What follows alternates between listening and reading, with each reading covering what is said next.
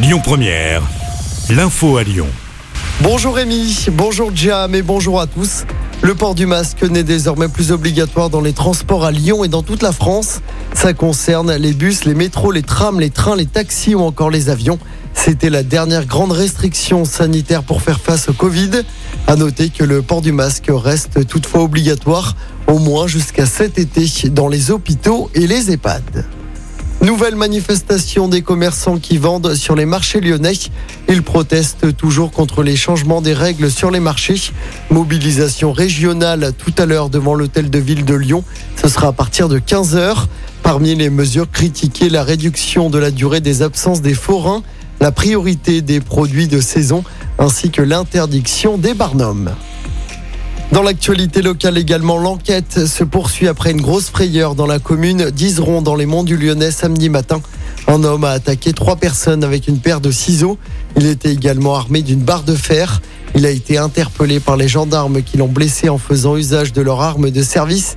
Blessé, l'agresseur a été héliporté vers l'hôpital Lyon-Sud. Il était suivi pour des troubles psychiatriques du côté du Vinatier. Un homme interpellé ce week-end à Lyon avec une seringue et un dérivé du GHB. L'individu avait été repéré tôt hier matin par les caméras de vidéosurveillance du Ninkasi Gerland dans le 7e. Selon le parquet de Lyon, la seringue ne comportait pas d'aiguille. Placé en garde à vue, le suspect de 24 ans a affirmé que la drogue était pour sa consommation personnelle. Et puis, il va falloir s'armer de patience sur les routes lyonnaises cette semaine. Plusieurs axes traditionnellement tendus de l'agglomération sont interdits la nuit à partir d'aujourd'hui jusqu'à jeudi inclus. C'est à cause de travaux d'aménagement. Le tunnel sous Fourvière sera fermé quatre nuits cette semaine, à partir de ce soir 20h et jusqu'à 6h le lendemain dans les deux sens de circulation. Sur la M7, même chose, circulation fermée les quatre prochaines nuits. Il sera donc impossible de rouler entre le centre de Lyon et Pierre Bénite en direction de Marseille. Et puis la circulation sera également impossible entre Fézin et Ternay sur l'A7 entre aujourd'hui et jeudi de 21h à 6h du matin. On termine avec du tennis avec la suite du premier tour de l'Open Park Auvergne-Rhône-Alpes.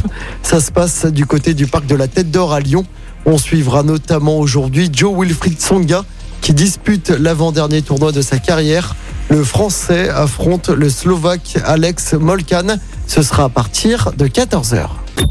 Écoutez votre radio Lyon Première en direct sur l'application Lyon Première, lyonpremière.fr et bien sûr à Lyon sur 90.2 FM et en DAB+.